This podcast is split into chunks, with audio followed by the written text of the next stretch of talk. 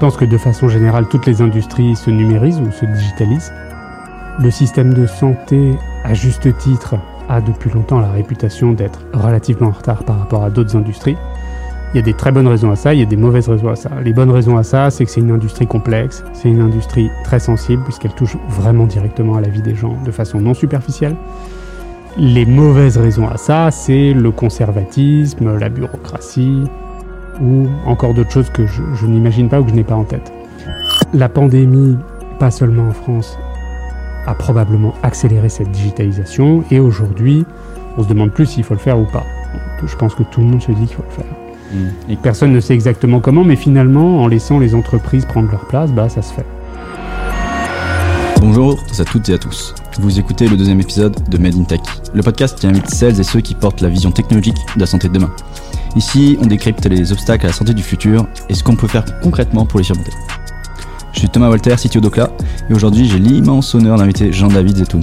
Bonjour Jean-David. Bonjour, merci Thomas. Jean-David, tu es docteur en médecine, spécialisé en hépato-gastro-entérologie, ancien chef de service de la PHP, diplômé de Sciences Po et également docteur en sciences en épidémiologie clinique. Tu es aussi l'auteur d'une centaine d'articles scientifiques et plus dernièrement auteur du livre La Grande Extension sur l'histoire de la santé humaine. Enfin, tu es également entrepreneur parce que tu as confondé la startup Inato en 2015 pour faciliter les essais cliniques. Je pourrais continuer longtemps, hein, mais je vais m'arrêter là parce que cette intro va être beaucoup trop longue. Jean-David, j'ai une première question pour toi. Avant de parler de ton livre, j'aimerais revenir sur ton parcours qui est très impressionnant. J'aimerais que tu nous expliques les motivations qui t'ont poussé à entreprendre et à écrire autant. Ouais, bien sûr. Bah, déjà, je pense que ça n'a rien d'exceptionnel. Il y a plein de médecins qui font une thèse de science après leur thèse de médecine. Euh, il y a plein de médecins qui font du consulting ou même de l'entrepreneuriat. C'est même de plus en plus banal. Et pour répondre à la question, comment ça s'est fait? Bah, Ça s'est fait de façon opportuniste au sens neutre du terme, euh, de proche en proche, d'opportunité en opportunité, avec euh, initialement un peu de consulting pour l'industrie pharma ou pour d'autres industries qui sont liées à la santé. Et puis ensuite avec des rencontres qui amène potentiellement, donc dans mon cas, à l'entrepreneuriat, mais ça aurait pu être autre chose. Quand tu t'es lancé en médecine, est-ce que tu te disais en fait que tu allais faire tout ça Non, bien sûr que non, mais je pense que c'est quasiment impossible de se le dire. Je ne savais même pas quelle spécialité j'allais faire. donc euh, non, non, ça s'est fait vraiment à chaque fois sans, sans vocation originale profonde, mais par euh, intérêt successif, là encore, dans le sens neutre du terme. Juste, c'est intéressant. Mhm.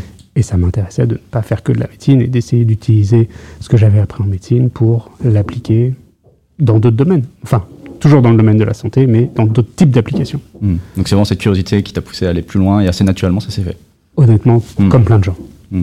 Et alors qu'est-ce que tu dirais à des peut-être des jeunes internes qui aujourd'hui sont dans cet euh, écosystème où en fait de plus en plus on voit d'entrepreneurs, on parle de start-up, qui connaissent pas tout ça, c'est peut-être un petit peu nouveau. Qu'est-ce que tu aurais envie de leur dire? Bah, Je pense qu'ils ne sont pas coupés du monde et qu'ils se rendent compte que c'est un écosystème qui est dynamique et qui a un avenir. Et donc, à part leur dire, allez-y, si vous avez envie de faire quelque chose, faites-le parce que ça peut marcher. Euh, j'ai pas plus de choses que ça à leur donner parce qu'ils ont déjà, je pense, beaucoup, enfin, pour beaucoup d'entre eux, pour ceux qui ont envie de faire ça, ils ont déjà l'envie de le faire, justement. Ils se rendent déjà compte qu'il y a des possibilités d'être médecin et d'enrichir cette carrière d'autres choses. Donc, ça, ça, se fait, encore une fois, je pense, par opportunité. C'est-à-dire, on rencontre quelqu'un, on nous propose quelque chose, on décide de le faire, on décide de pas le faire.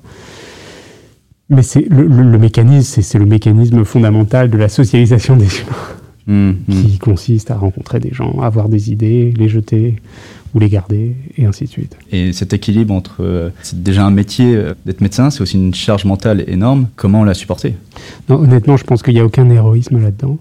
Euh, je pense que les gens qui n'ont pas envie de faire ça, bah, ils ont spontanément pas de, de, tentation de faire ça, et puis les gens qui se sentiront de faire ça, bah, ça fera une espèce de c'est pas une sélection naturelle, mais en tout cas, ils seront naturellement tentés de le faire, et ils, se lanceront.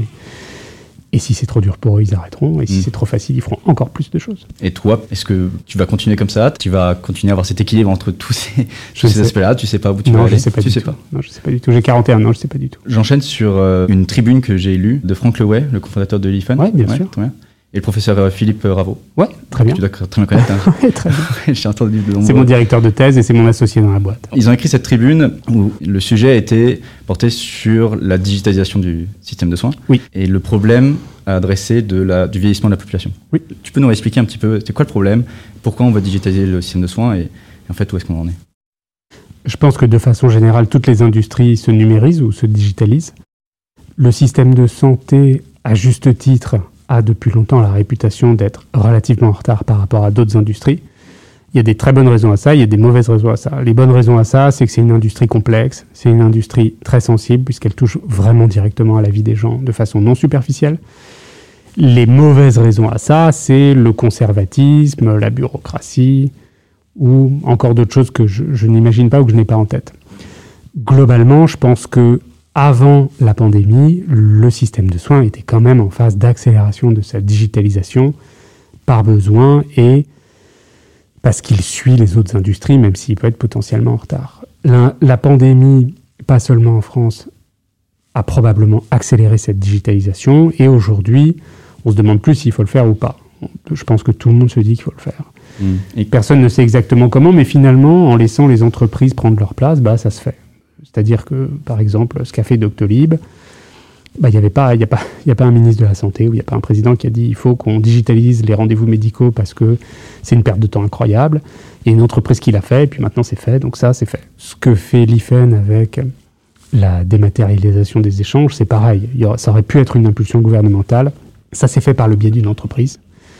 Maintenant c'est fait, ils ont chacun à peu près 30 ou 40% de leur marché et donc euh, ils, ont, un peu euh, capturé ça au bon sens du terme. Et je pense que ça va continuer à être le cas pour les autres applications qui sont digitalisables dans la santé, de plus en plus. Et tu dis qu'on observe une, du coup une accélération Je pense, je pense c'est très difficile de mesurer une tendance. Est-ce que tu vois des signes? Est-ce qu'il y a des choses qui Ah oui, oui je ah pense qu'il y a plein de signes. Bon, d'abord, euh, il y a le fait que les entreprises lèvent de plus en plus d'argent. Donc, si elles lèvent de l'argent, c'est quand même qu'il y a un peu un marché ou qu'il y a une promesse de marché qui est sérieuse. Ensuite, il y a le fait que les gouvernements sont vraiment plus matures qu'avant, je pense, parce qu'ils perçoivent la nécessité à la fois pour l'expérience des patients, pour l'expérience des soignants, et pour la réduction des coûts, parce qu'il y a une question économique derrière qui est absolument centrale. Et ensuite, je pense qu'il y a une maturation des médecins pour faire ça. Euh, aujourd'hui, ils trouvent ça normal de rencontrer des startups qui leur proposent des services numériques, alors qu'il y a dix ans, c'était loufoque. Et il y a une maturation aussi des entrepreneurs qui, je pense, ont des projets qui sont de plus en plus réalistes, à la fois sur le plan médical et sur le plan économique. Donc je pense que tout l'écosystème est en train de maturer très fort. Il va quand même y avoir des râteaux, mais franchement, ça évolue clairement dans le bon sens. Tu parlais de cette bureaucratie qui était euh, encore un frein. Comment ça se matérialise en fait euh, aujourd'hui? Là, moi, je suis soit médecin, soit entrepreneur. Comment je, euh, comment je, je, matérialise le fait que j'arrive à ce mur? Je peux te répondre en donnant des exemples, qui est que les deux entreprises qu'on a citées, qui sont probablement les entreprises les plus valorisées sur le marché de la santé en France, hors dispositif médical ou médicaments, je parle vraiment du digital. Bah, ces deux entreprises-là, maintenant, ça s'accélère pour elles. Mais au début, il y a eu une phase d'inertie qui a été considérable et où elles ont dû attendre, et donc qui dit attendre dit dépenser de l'argent, pour arriver progressivement à pénétrer le marché qu'elles s'étaient fixé. Maintenant, c'est plus facile pour elles parce qu'elles ont une notoriété sur ce marché, elles sont admises comme apportant quelque chose. Et donc, je pense qu'elles font moins de prospection et qu'au contraire, ce sont les, les fournisseurs de soins, donc les hôpitaux, les soignants, etc., qui, les appellent pour dire bah, j'aimerais bien contracter avec l'IFEN ou j'aimerais bien contracter avec Doctolib. Mais au début, ça a été très long parce que c'est un monde complexe et que ça se fait pas vite. Doctolib et l'IFEN ont franchi ce cap Pour ces deux entreprises-là, je pense qu'elles ont, elles ont passé un certain mur de la bureaucratie. Il leur restera sûrement d'autres, mais elles ont déjà franchi des étapes qui sont plus que significatives. Et du coup, pour les autres et bah pour les autres, je ne sais pas exactement, mais je pense qu'il y a des fortunes diverses selon les entreprises. Il y en a certaines qui arrivent à se débrouiller pour s'infiltrer dans des fentes d'opportunités, puis il y en a d'autres qui se prennent des râteaux dont elles ne se relèvent pas. Et entre ces deux extrêmes, je pense qu'il y a un gradient d'histoire. Mais je, je, pense que la tendance générale, y compris du côté de la bureaucratie, et j'utilise le terme au sens neutre, hein, une bureaucratie c'est un État, c'est pas un jugement sur le fait que c'est habité par des bonnes ou des mauvaises personnes mais y compris du côté de la bureaucratie, je sais qu'il y a une prise de conscience que les décisions ne doivent pas être trop lentes, sinon les entreprises meurent ou les contrats ne se font pas, et l'hôpital est perdant de ça. Et l'hôpital cherche quand même à être gagnant de ça. Juste un exemple peut-être pour éclaircir quand on parle de bureaucratie, de, quoi on parle exactement? Tu as un exemple un peu concret? Bah, Un hôpital ou un groupe hospitalier ou un groupe de cliniques, c'est une superposition de protagonistes et pour qu'un deal se fasse entre une entreprise et ce groupe ou cet hôpital, il faut que tout le monde soit d'accord et dit oui, et regardez, euh, vérifie que ça lui convienne, etc. Hmm. Un interlocuteur important, par exemple, évidemment, c'est le DSI. Si le DSI trouve que c'est pas terrible, il le fera pas, même si tout le monde autour trouve que ça a l'air super, et donc ça se fera pas. Évidemment, il y a le côté financier. Évidemment, il y a les médecins ou les soignants qui doivent dire oui, oui, on l'utilisera parce que s'il y a un deal qui se fait mais que c'est pas utilisé, bah, ça marche pas. Donc, voilà, il y a une multitude d'acteurs dans cet écosystème, y compris de façon étroite, c'est-à-dire un hôpital. Et bah, un hôpital, c'est compliqué. Et donc, euh, voilà, ce n'est pas quelque chose qui est naturel. Je pense que ça se fait mieux qu'avant, mais il y a encore certaines difficultés pour ces entreprises. Hmm.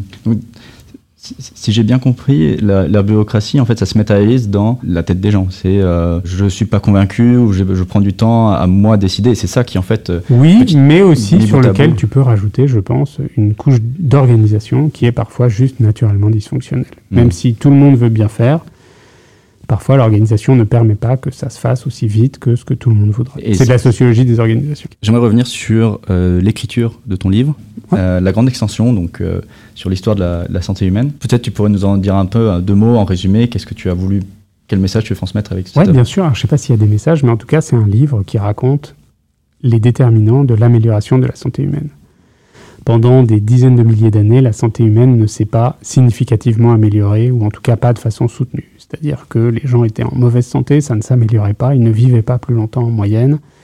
Et ça, autant qu'on arrive à le reconstruire, c'est-à-dire depuis par exemple la révolution néolithique, il y a 12 000 ans, jusqu'au milieu du XVIIIe siècle, on pense, de ce qu'on en sait, que l'espérance de vie moyenne des humains occidentaux n'a pas évolué, elle était comprise entre 25 et 35 ans il y avait des variations très importantes parce que le monde, pendant toute cette époque, a été un monde de crise. Il y avait des crises alimentaires avec des famines, il y avait des crises épidémiques et il y avait des crises de violence avec des guerres. Mhm. Donc il y avait des variations importantes, entre 25 et 35 ans d'espérance de vie, ça fait une sacrée différence de moyenne, mais globalement ça ne progressait pas. Quand ça progressait, ça régressait l'année d'après ou la décennie d'après. Ça c'était à peu près jusqu'au milieu du XVIIIe siècle. Au milieu du XVIIIe siècle, l'espérance de vie a commencé à monter de façon soutenue voire de façon presque continue en termes de coefficients mathématiques, jusqu'à 2010 à peu près. Et donc le livre raconte cette amélioration en racontant comment ça s'est fait et pourquoi ça s'est fait.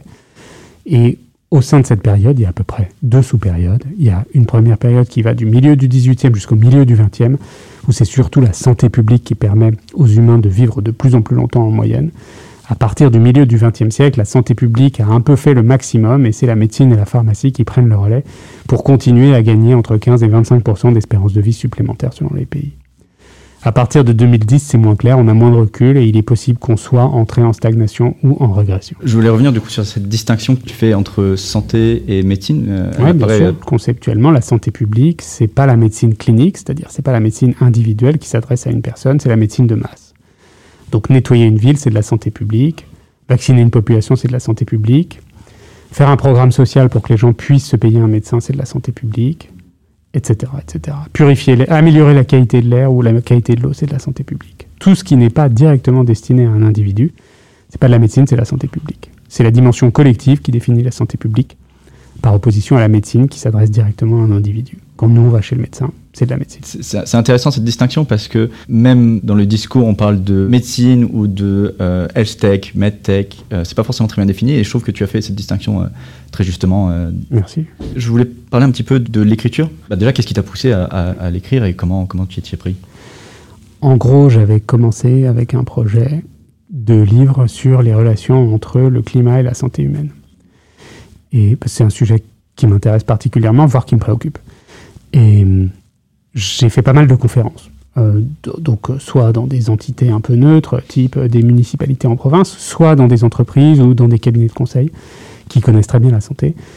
Et la conférence commençait par une introduction, et cette introduction montrait l'évolution de l'espérance de vie depuis 270 ans, et parlait des déterminants positifs ou négatifs de la santé. Et quand j'abordais justement la période du milieu du XXe siècle, en expliquant que d'un côté, on avait eu une amélioration très importante de l'espérance de vie moyenne grâce à la médecine et à la pharmacie, mais qu'en parallèle de ça, on avait fait émerger deux énormes risques, qui sont le risque environnemental et le risque comportemental, et que ces risques ont produit un réservoir de maladies chroniques hallucinant. Je voyais que les gens semblaient redécouvrir ce que je leur racontais, alors que franchement, ils le savaient déjà, mais ils me disaient, bah, je le savais, je m'étais jamais rendu compte que c'était à ce point à ce moment-là, je me suis dit, si ces gens-là sont pseudo-étonnés, ça veut dire que c'est peut-être aussi intéressant de donner une perspective plus large au récit. Et donc, je me suis dit, je vais écrire un livre sur l'amélioration de la santé humaine et pas seulement le problème environnemental et climatique qui est largement traité dans le Mmh. livre, mais qui n'est pas tout le livre. Ouais. Alors juste avant de, de revenir sur, cette, euh, sur ce, ce constat de la relation entre climat et, euh, et santé, je voulais revenir au début justement de l'histoire. Et donc tu commences par mentionner que les premiers systèmes de santé à s'améliorer, ce sont ceux qui ont justement commencé par mesurer ce qui se passait, à collecter des données. Oui, bah, c'est-à-dire que, oui, oui, il y a des pays qui ont commencé avant les autres à essayer de quantifier l'état de santé de leur population. Ce sont surtout les pays scandinaves. Et c'est vrai qu'on observe dans l'ensemble, c'est une moyenne encore une fois, que ce sont ces pays-là aussi où ça s'est amélioré en premier parce que probablement que quand on ne sait pas exactement quel est le problème, on est moins motivé à le traiter. Un deuxième exemple concordant de ça, c'est au milieu du 19e, donc 100 ans plus tard, il y a un avocat qui était devenu parlementaire en Angleterre qui s'appelle Chadwick, qui a publié un truc qu'il a appelé le rapport sanitaire, le Sanitary Report. Et le rapport sanitaire, c'était rien qu'une cartographie de l'Angleterre pour montrer l'état lamentable de santé des Anglais, aussi bien à la ville qu'à la campagne. Ce rapport sanitaire a choqué l'opinion, ça a été un best-seller, et ça lui a donné le mandat politique pour réformer les villes anglaises, pour les désinfecter et les assainir de façon générale. Donc oui, bien sûr, la mesure, c'est un préalable fréquent à l'action, y compris en santé, et quand on ne connaît pas vraiment le problème, on est relativement maladroit pour le traiter. Aujourd'hui, est-ce qu'on a encore cette démarche vraiment de mesurer en profondeur pour euh, s'améliorer? On mesure plein de choses, et la tendance, ça va être à mesurer de plus en plus de choses, puisqu'on a plus de données, qu'on a plus de techniques informatiques et aussi de méthodologies statistiques pour mesurer ça. Ça va nous amener aussi probablement beaucoup de dispersion. Je pense qu'on va mesurer des choses qui n'ont aucun intérêt ou qui ne sont absolument pas actionnables. Mais la tendance, c'est quand même à mesurer de plus en plus. Comment, com- comment on peut justement savoir ce qui est bon à mesurer et pas bon Ou on y va un Bah, petit ça, peu au c'est- hasard ça, c'est un travail intellectuel. Non, non, non, je pense qu'au contraire, c'est- quelque chose qui demande de l'expertise, de, de- de réunir les gens qui sont euh, compétents pour savoir, de réunir aussi les gens qui seront les décideurs, parce que si jamais ils veulent rien en faire, bah, ça sert à rien de réfléchir et de se demander ce qu'on va faire. Donc non, non, je pense que c'est un, un travail de société, de savoir ce qu'on a envie de mesurer, pour savoir ensuite ce qu'on aura envie d'améliorer dans l'état de santé populationnel français, par exemple, ou même mondial. Ça, ça- ça me fait penser à, à, du coup le, bah, le premier épisode du, du podcast que, que je t'inviterai à, à écouter avec euh, Lemaire qui est le fondateur de Arcan. Bien sûr. Et euh, on, a, on, a, on, a, étudié- on, on a discuté de ce sujet euh, justement que euh, pour arriver à bien à faire de la- de l'intelligence artificielle en l'occurrence, mais ça rentre dans le cadre d'avant tout de mesurer, de bien collecter les données, et ben, il fallait un binôme data scientist médecin qui se réunissent pour savoir euh, bah, quelle question- le médecin puisse poser les bonnes questions et que le data scientist puisse euh, lui donner la réponse. Euh, Ça paraît indépassable. c'est, on est d'accord sur Ouais, cette pense, vision. ouais. Mais je pense que tout le monde est d'accord dessus et que la, la vision du médecin tout seul qui va faire sa boîte ou de l'ingénieur tout seul qui va faire un projet, bon, ça fait quelques années qu'on a compris que Mais c'était faux. Est-ce que, est-ce que les médecins aujourd'hui sont formés du coup pour, euh, pour avoir cette fonction? Ils se forment. Ils ne sont pas formés, mais Ouais. ils se forment. Ouais. Je pense que ceux qui, encore une fois, ont un penchant naturel à s'intéresser à ça le font. Je pense qu'ils le font bien, parce que rien n'est inaccessible. En tout cas, ils peuvent aller suffisamment loin dans le domaine de l'autre pour le comprendre et pour qu'on- quand on se parle, on se comprend. Mhm. Et inversement, je pense que les ingénieurs, ils s'intéressent à la médecine et ça les passionne. Moi, les ingénieurs que je vois et qui s'intéressent à ce qu'on fait, ils trouvent ça extraordinaire. Ah, C'est fou. ouais. Donc c'est très bien.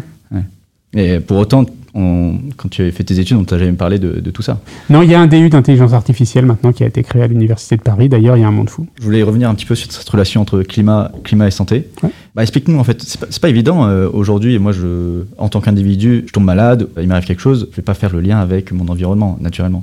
Comment, comment ce, ce lien, il- pour toi, te paraît beaucoup plus naturel?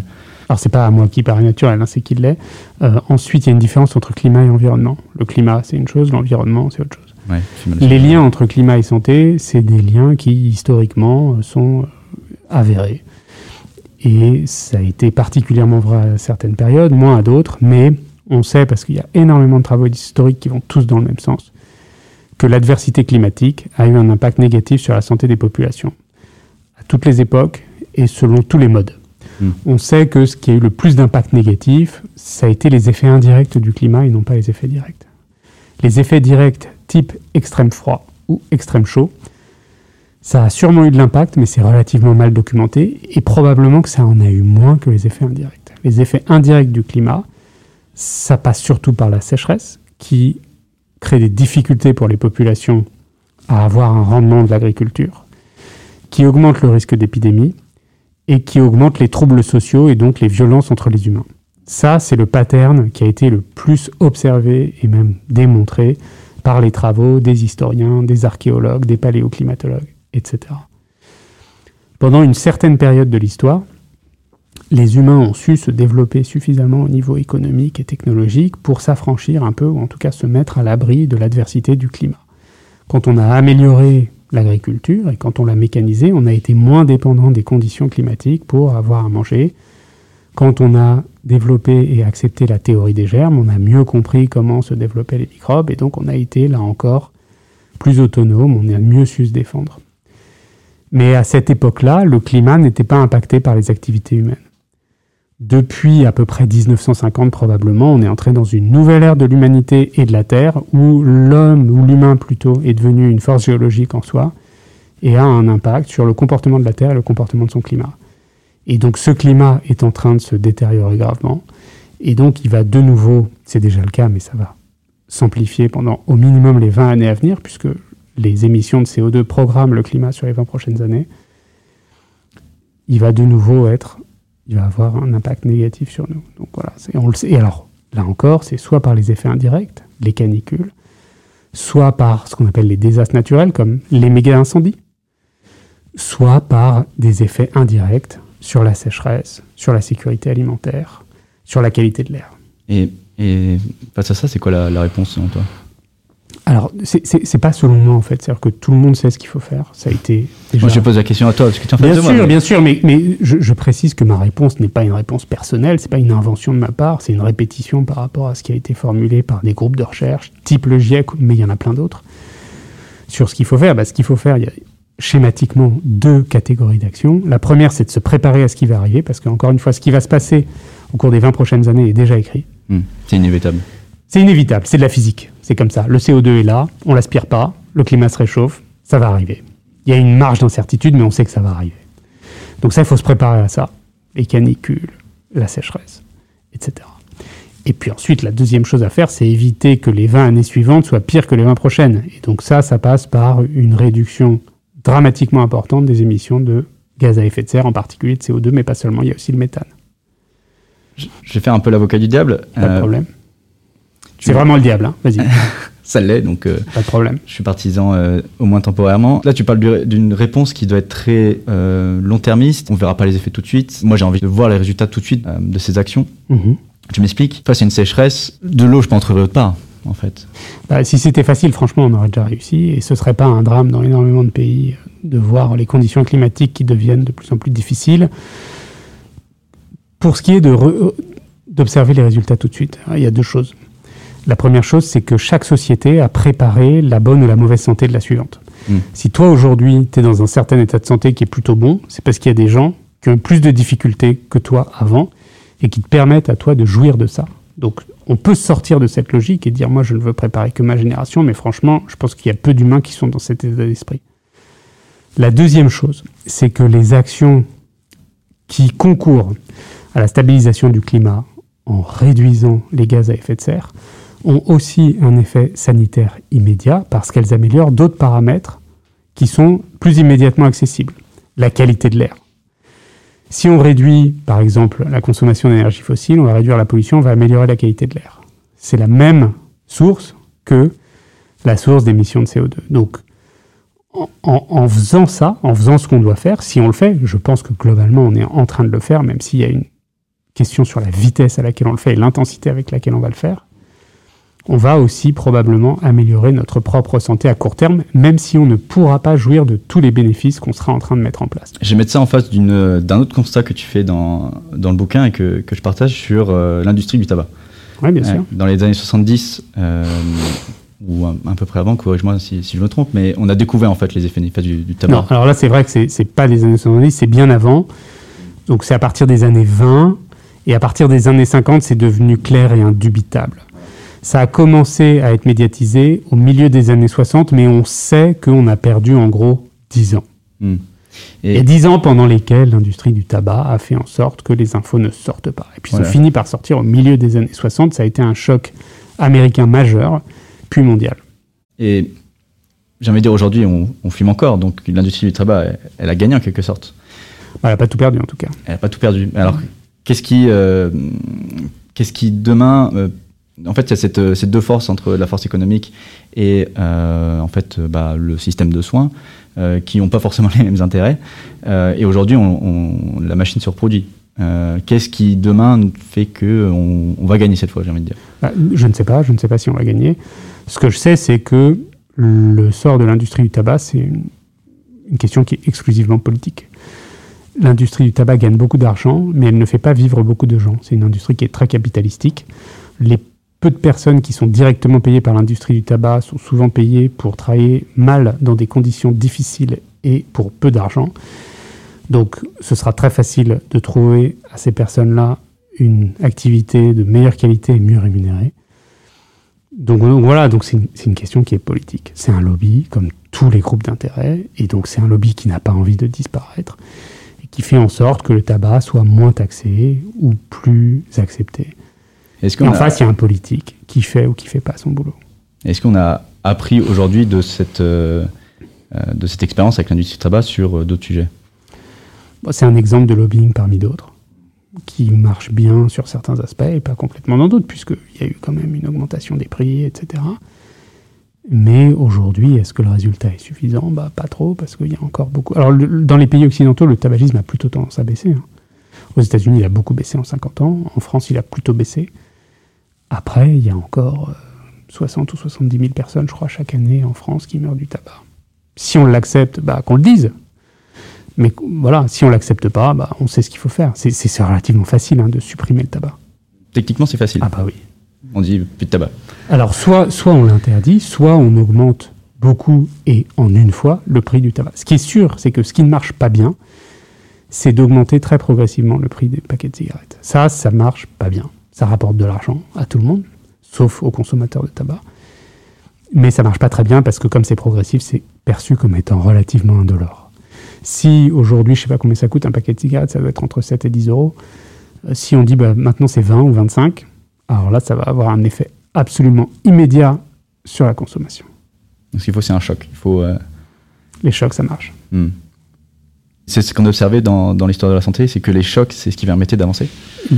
Il y, y, a plusieurs facteurs pour... Ah, de, les chocs pour avancer Oui, bien sûr, pardon. Oui, euh, ça a souvent, pas toujours, mais ça, ça a souvent générer des prises de conscience qui ont donné un pouvoir politique pour une action d'envergure. Hmm. Tu parlais des États-Unis et tu en parles aussi à la fin, à la fin du livre où finalement euh, on se pose la question est-ce qu'on euh, n'est pas dans une phase effectivement de, régression? Est-ce qu'on a atteint une limite ou euh, de stabilité ou de régression? C'est ce que tu, mhm. mentionnes. notamment avec l'exemple des États-Unis où l'espérance de vie a baissé carrément entre 2014 et 2015. C'est la première fois qu'on l'observe? Entre 2015 et 2017, oui, c'est quasiment la seule fois. Hors période de guerre ou hors période d'épidémie. Et bah, la question, c'est déjà, c'est quoi les, les causes? Alors, c'est discuté, mais il y, a un ensemble de causes qui sont candidates pour expliquer de façon plus ou moins importante la détérioration de la santé américaine. L'obésité en fait partie. Mmh. Le tabac, c'est pas clair parce que les Américains ne fument pas beaucoup, donc ça contribue, mais on ne sait pas si ça contribue à la baisse de l'état de santé par rapport à il y a 20 ans ou il y a 30 ans. Il y a aussi ce qu'on a appelé les morts du désespoir. Donc, c'est une certaine catégorie d'Américains qui abusent d'opioïdes d'alcool ou qui se suicident directement d'une façon ou d'une autre. Ça, on sait que ça a beaucoup augmenté depuis 15 ans et que ça contribue significativement à la mortalité américaine. Donc c'est un ensemble de causes, c'est des causes qui sont toutes d'origine humaine. Il n'y a pas une seule cause naturelle. Et l'obésité, évidemment. Tu disais qu'une des causes majeures, c'est la surconsommation, l'addiction aux opioïdes. Oui, 60 euh, 000 décès par an aux États-Unis, à peu près en moyenne. C'est entre 50 et 70 000, la moyenne c'est plutôt autour de 60 000 personnes par an. Et Aujourd'hui, euh, est-ce que tu connais des solutions euh, qui essaient de tacler ce problème? Alors, ils ont réagi parce que ça a été médiatisé et donc c'est connu aux États-Unis. Il y a eu une réaction qui a déjà commencé à être efficace. Il y a deux types d'actions potentiellement à mener. Il y a traiter l'offre et traiter la demande. Traiter l'offre, ça consiste à encadrer très sévèrement la promotion et la vente des produits opioïdes en question pour ne pas que ce soit des produits qui soient surprescrits. Et ils ont commencé à le faire. Traiter l'offre, ça consiste à traiter la douleur physique ou morale qui fait qu'il y a une demande. Et donc ça aussi, c'est pas facile, mais ça fait partie des solutions envisagées pour essayer d'atténuer l'ensemble du problème. À, ce sujet de traiter justement cette demande, euh, j'ai entendu parler donc d'une boîte qui s'est lancée qui s'appelle Peer Therapeutics, euh, qui euh, propose ce qu'ils appellent une thérapie digitale. Oui. Donc pour adresser le problème, on va mettre dans les mains du patient, de manière prescrite par le médecin, une application mobile. Oui euh, pour l'aider à traiter sa, son addiction. Et donc ils ont fait une, des essais cliniques pour démontrer que c'était euh, c'était euh, concluant. Est-ce que les thérapies digitales, ça peut être une solution du coup à, aux enjeux qu'on a, qu'on a aujourd'hui? C'est quasiment toujours une partie de la solution. Ouais. Il faut que ce soit bien développé, il faut que ce soit bien validé. Mais dans de plus en plus de maladies, on a des solutions digitales qui optimisent le résultat d'une prise en charge qui est plus globale. Est-ce que c'est quelque chose qu'on voit arriver aussi en France Parce que c'est quand même très nouveau? Il y en a en France. Et je pense qu'il y en aura de plus en plus. De plus en plus, oui. bien sûr. Dès lors que ça marchera, que ça aura un intérêt médical et ou économique, il n'y a pas de raison pour qu'à un moment ou à un autre, ça se fasse sa place sur l'ensemble des marchés matures. Quelle place ça a euh, vis-à-vis du marché du médicament aujourd'hui? Bon, C'est anecdotique en termes de volume. Le marché de l'industrie pharmaceutique à l'échelle mondiale, c'est un marché de 1200 milliards par an qui croît de façon continue et qui va continuer à croître parce qu'il y a de plus en plus de médicaments, il y a de plus en plus de mauvaise santé il y a de plus en plus de pays qui sont disposés à payer des médicaments pour leur population. Donc ça, on ne s'inquiète pas pour ça. À côté de ça, l'industrie du traitement digital, c'est un chiffre d'affaires qui est anecdotique, mais qui, va se développer quand même. Hmm. Le digital pour soigner, c'est pas pour tout de suite, mais ça arrive. C'est tout de suite, mais à une échelle qui est relativement modeste, et puis ça va se développer forcément. Et alors, ces traitements suivent le même parcours qu'un médicament pour démontrer son efficacité? Ils suivent un parcours qui n'est pas exactement le même, mais qui est similaire, c'est-à-dire qu'il faut qu'il y ait une preuve de validation clinique sur le fait que c'est pas risqué et sur le fait que c'est un minimum efficace. Une fois qu'ils ont été validés comme étant acceptables, il faut qu'ils aillent franchir une, enfin, accomplir une deuxième étape qui est ce qu'on appelle l'accès au marché dans le jargon de la pharma, c'est-à-dire l'obtention d'un remboursement et d'un prix. Et ça, c'est beaucoup moins, il y a beaucoup moins de data là-dessus. On a beaucoup moins de, de solutions ou de produits qui ont réussi à avoir ça. Mais ça fait partie du parcours et c'est comme ça, c'est normal. On ne peut pas rembourser quelque chose dont on ne sait pas si c'est efficace, ou on ne peut pas rembourser quelque chose qui est trop cher par rapport à la valeur thérapeutique de ce que ça apporte. Hmm. Bah justement, je voulais faire cette transition sur les essais cliniques. Donc, pas de problème. Euh, ta société Inato, tu l'as un petit peu décrit, mais est-ce que tu peux, euh, voilà, pour un non-initié, expliquer pourquoi on fait des essais cliniques déjà, comment c'est mhm. apparu? Et euh, qu'est-ce que ça cherche à faire? Un essai clinique, c'est une expérience qu'on mène avec un produit donné, qui peut être un médicament, un dispositif ou une intervention, au cours de laquelle on va essayer d'évaluer les effets de ce produit, de cette intervention ou de ce dispositif. Ça existe depuis longtemps, mais ça a été un développement qui a été graduel. Donc il y a des traces d'études cliniques. Une étude, c'est pas vraiment un essai. Euh, au 19e siècle, après, il y a eu une première étape importante qui a été le premier essai randomisé avec un médicament qui était en 1948 dans la tuberculose avec la streptomycine, où on a administré soit de la streptomycine, soit rien du tout à des patients et on a observé que la streptomycine marchait contre la tuberculose puisque les patients avaient moins de lésions radiologiques et guérissaient de leur tuberculose alors que sinon ce n'était pas le cas. Tu peux expliquer ce que c'est une, étude randomisée? Oui, bien sûr. Une étude randomisée, je pense qu'aujourd'hui il y a plus de gens qui savent ce que c'est grâce au SARS-CoV-2, mais c'est une étude au cours de laquelle on va tirer au sort le type de traitement qui va être administré aux patients pour faire en sorte que les deux groupes de patients soient comparables. Si on ne fait pas un tirage au sort, il y a toujours un risque de biais humain et de mettre dans deux groupes des patients qui n'ont pas exactement les mêmes caractéristiques et pour lesquels les différences de résultats pourraient être non pas liées à la différence de traitement, mais à une différence de base entre elles. Et donc, le tirage au sort, c'est quelque chose qui a été inventé il y a longtemps, mais qui a été appliqué, je te dis, depuis 1948 de façon beaucoup plus formelle, puis de façon systématique, voire industrielle. C'est quelque chose qui garantit la comparabilité des deux groupes et donc la validité interne du résultat de l'essai. C'est un gold standard. Voilà, c'est un standard de, traitement. La plupart, pas tous, pas tous, il y, a des, exceptions qui sont même assez fréquentes, mais la plupart des médicaments qui sont commercialisés aujourd'hui ont été commercialisés sur la base de deux essais cliniques randomisés. Là encore, on fait deux essais au lieu d'un pour maximiser la probabilité de validité interne du résultat. Mhm. Et donc la plupart des médicaments ont été autorisés de façon commerciale par deux essais randomisés contre placebo ou contre un autre traitement de référence dans une maladie donnée. Hmm. Et, et du coup, quel, quel est l'enjeu aujourd'hui de, de- des études cliniques? Qu'est-ce qui fonctionne pas encore parfaitement Qu'est-ce qu'on peut améliorer Et puis peut-être qu'est-ce que tu peux nous expliquer ce que, tu veux accomplir avec Inato euh, sur le plan méthodologique, il y a toujours des améliorations, mais elles sont vraiment très techniques et je pense pas que ce soit intéressant ici.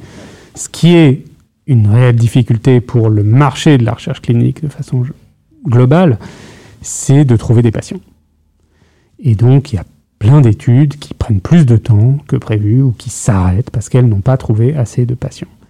Alors c'est multifactoriel, hein, c'est lié au fait que dans plein de maladies, bah, les patients sont déjà bien traités. Donc quand un patient a déjà plein de traitements disponibles potentiellement, c'est plus difficile de convaincre son médecin ou de le convaincre lui-même d'être inclus dans une étude clinique. C'est dans un c'est- essai c'est clinique. le, c'est le médecin qui propose euh, aux patients de rentrer Oui. C'est comme ça que ça se passe C'est comme ça que ça se passe. Donc, euh, euh, je, je- je vais à l'hôpital, on fait un diagnostic et mon médecin me propose. euh, Éventuellement, un essai clinique qui est en cours dans le service et qui peut apporter tel ou, type, tel, ou tel type d'avantage ou d'amélioration par rapport au traitement standard, avec une liberté pour le patient d'être inclus ou de ne pas être inclus. Et donc ça, aujourd'hui, voilà, inclure des patients dans les essais cliniques, parfois c'est facile, parfois c'est très difficile, et à l'échelle d'ensemble, il y a probablement au moins un tiers des essais cliniques qui souffrent d'une relative pénurie de patients, ou en tout cas d'une difficulté à inclure les patients. D'accord. Et donc, c'est ce problème que tu, tu, tu tacles avec. euh, Alors c'est le problème auquel s'intéresse la startup Inato. Et donc aujourd'hui, ce que ce qu'on fait, moi je suis à temps partiel dans la boîte. hein. Le CIO, c'est un- quelqu'un qui s'appelle Courage Davarpana, et c'est lui qui est le CIO de la boîte depuis sa création, et c'est lui qui, qui s'en occupe très brillamment. Ce que, ce que fait la, la- la société aujourd'hui, au début, elle a commencé par euh, aider les industriels à choisir les sites dans lesquels ils allaient faire leurs essais cliniques, c'est-à-dire les sites avec le plus de potentiel de recrutement. Et aujourd'hui, elle est en train d'évoluer de façon assez significative vers un modèle de marketplace où justement, elle va faire l'interface pour gagner de l'efficience entre l'industriel qui fait son essai et le centre qui va l'aider à recruter les patients. D'accord, donc on change un petit peu la dynamique ou. euh, C'est une évolution stratégique qui était prévue depuis le départ et qui a été amorcée il y a un peu plus d'un an. D'accord. Comment ça se concrétise aujourd'hui? Vous bossez avec. euh, On bosse avec plein d'industriels et on bosse avec euh, des centaines d'hôpitaux. C'est un peu long de rentrer dans le détail, mais l'offre, c'est celle-là, c'est de faire la marketplace, c'est-à-dire quand on va voir un centre, on lui dit on vous apporte des essais cliniques, alors que vous n'êtes pas assez sollicité par les industriels pour faire des études et nous, on pense que vous avez un bon potentiel. Et la proposition de valeur de l'autre côté du marché, c'est de dire aux industriels, on va vous proposer des centres que vous n'auriez pas regardés, où le potentiel de recrutement est important, où la qualité du recrutement sera au rendez-vous, et où vous allez faire des gains d'efficience, c'est-à-dire des gains de temps sur votre essai. On a observé pendant cette pandémie des essais cliniques assez particuliers, enfin, en tout cas très médiatisés. Donc je pense que beaucoup de gens ont, ont commencé à beaucoup plus comprendre ce, que, ce qui se cachait derrière les essais cliniques. Je ne sais pas s'ils ont compris, mais en tout cas, ils sont Ils intéressés. s'en sont intéressés. Un sujet qui revenait fréquemment, c'était bah, la rapidité à laquelle ça s'est passé. Ouais. Est-ce que c'est une nouvelle norme en fait? Non, Ou est-ce que c'était vraiment très particulier, ça se reproduira plus et c'était juste dans ça se cas reproduira si les pandémies se reproduisent. En fait, qu'est-ce qui, qu'est-ce qui, est, qu'est-ce qui fait qu'un essai clinique prend plus de temps? Pourquoi dans ce cas-là, ça allait beaucoup plus vite? Bon, là, il y avait une urgence de santé publique mondiale qui fait que tout le monde s'est dépêché. Donc les essais cliniques sur le plan de la méthode ne sont pas des essais cliniques particuliers. J'invite n'importe qui à regarder les essais cliniques qui ont été faits pour les différents vaccins, à les comparer aux essais cliniques qui sont faits pour d'autres vaccins contre le rotavirus ou contre le zona, et à me dire quelles sont les différences, à part évidemment le timing. S'ils trouvent des différences, ça m'intéresse, moi j'en ai pas trouvé. Par contre, ce qui a été exceptionnel au sens statistique du terme et aussi au sens de la performance, c'est que d'un côté, les industriels ont, ont tout fait pour aller beaucoup plus vite que d'habitude, et de l'autre côté, les régulateurs ont accepté des superpositions de phases et ont traité les dossiers de façon ultra rapide. Ça ne s'est pas fait au détriment ni de la qualité des essais, ni de la qualité de l'évaluation. Il n'y a pas eu de différence entre la phase précommerciale et la phase post-commerciale au niveau des effets observés. Les effets indésirables rares qui sont observés en post-commercial, c'est la norme. Ça a toujours été comme ça. Les effets indésirables rares sont parfois observés en pré-commercial, mais beaucoup plus souvent en post-commercial. Ça a été parfois le cas pour certains de ces vaccins, mais pour les autres, ça n'a globalement pas été le cas. Et c'est même encore plus exceptionnel que ça, parce que l'efficacité observée des vaccins à ARN messager est similaire, voire pratiquement identique, entre les études post-commerciales de vie réelle, qui sont toujours des études où il y a plus de déchets, et les études pré-commerciales type essais cliniques, qui sont toujours des études qui sont un peu trop idéalisées. Alors, si on a gardé ce niveau de qualité, pourquoi ne pas continuer à ce rythme? Qu'est-ce qui empêcherait d'aller à la même vitesse? D'abord parce que ça demande un effort qui est considérable et que les industriels ne peuvent pas euh, sans arrêt euh, créer des vestiaires et des dortoirs dans leurs usines pour que les gens ne, vivent plus chez eux. Ça s'est passé comme ça. Hein. C'est-à-dire que Stéphane Bancel, il l'a raconté dans le journal du dimanche il y a deux ou trois semaines. Il a dit on a fait un vestiaire, on a fait des douches, les gens ne dormaient plus, ils ne rentraient plus chez eux, ils ne faisaient que travailler. Ça, c'est une norme sociale qui est probablement pas souhaitable et qui de toute façon ne serait pas acceptée. Ensuite, la seule incertitude qu'on s'est laissée au moment de la commercialisation, c'est que c'est vrai qu'on n'avait pas beaucoup de recul en termes de temps. Ça, c'est la seule différence importante par rapport à ce qu'on fait habituellement, ou pour un développement d'un essai clinique, on fait exprès d'aller lentement. Parce que justement, on veut se laisser du temps de recul pour pouvoir observer d'éventuels effets indésirables rares euh, du vaccin. Donc, ça, c'est pareil, c'est plutôt une bonne chose de dire qu'on se laisse le temps pour ne pas avoir de mauvaises surprises. Ici, il y avait une petite prise de risque qui était rendue nécessaire par l'urgence de santé publique mondiale. Ça a été fait, on a de la chance, ça s'est bien passé, il n'y a pas eu de problème. Si ça s'était mal passé, ça aurait été probablement mal accepté par l'opinion. Mais comme ça s'est bien passé, c'est à mettre à l'actif à la fois des industriels et des régulateurs qui ont pris le risque. Sur la phase après commercialisation. On va continuer de euh, monitorer ce qui se passe, l'usage euh, des médicaments, euh, leurs effets indésirables, etc. Aujourd'hui, est-ce qu'on y arrive bien concrètement à faire ça? Est-ce que c'est réellement une continuité de l'essai ou c'est plus une, une phase de juste de vigilance? Alors, si tu parles en général ou tu parles dans ce cas de la pandémie? Alors, je parlais plutôt en général. En général, ce qui se passe quand un médicament ou qu'un vaccin est commercialisé, c'est que il y a un certain nombre d'exigences post-commerciales émises par les régulateurs contre les industriels. C'est-à-dire qu'ils sont obligés de faire un certain nombre d'essais cliniques post-autorisation de mise sur le marché pour vérifier les effets secondaires rares, pour vérifier les effets secondaires de long terme, pour vérifier l'efficacité à long terme, voire pour apprécier l'efficacité comparée contre d'autres médicaments, ce qu'ils n'ont pas forcément pu faire avant. Ils le font plus ou moins bien, plutôt mieux qu'avant, mais pas parfaitement, parce que c'est pas forcément facile. En parallèle de ce processus qui est très régulé, il y a une espèce de liberté de marché totale où n'importe qui peut aller faire un essai clinique sur un médicament qui existe déjà. Moi, j'ai fait ma thèse de science là-dessus. Et on m'a montré en gros qu'il y avait des variations absolument énormes entre les médicaments, avec des médicaments pour lesquels il y avait 5, 10, 15 essais cliniques après commercialisation, et des médicaments pour lesquels il y en avait 700. Et ça, c'est un peu le Far West. Chacun fait ce qu'il veut. Ça ne veut pas dire que c'est mal fait, mais ça veut dire qu'il y a probablement une déperdition d'énergie et de ressources, et que ça pourrait être mieux régulé et mieux incité. Mais ça reste, ça, reste quand même une contrainte aujourd'hui pour les, les, les, laboratoires pharmaceutiques. Ah, ils sont obligés de continuer à faire un certain nombre d'essais cliniques pour vérifier que leurs médicaments sont suffisamment sûrs et suffisamment efficaces. Est-ce que des fois ça arrive à amener à faire de nouvelles découvertes? Oui, ça arrive dans le bon sens ou dans le mauvais sens. Il y a à peu près 2 ou 3% des médicaments qui sont finalement retirés du marché, donc c'est une minorité, mais c'est pas zéro. Quand on se rend compte qu'ils ont un effet secondaire négatif qui est inacceptable. Et Inversement, on se rend souvent compte qu'un médicament qui a été efficace dans une indication peut aussi être efficace dans d'autres indications, ce qui permet d'augmenter son potentiel, y compris de santé publique. Tu as bien précisé que la pandémie n'a pas changé la manière de faire des, études. Elle n'a pas euh, changé la méthode, elle a accéléré le timing de façon considérable, plusieurs ordres de grandeur.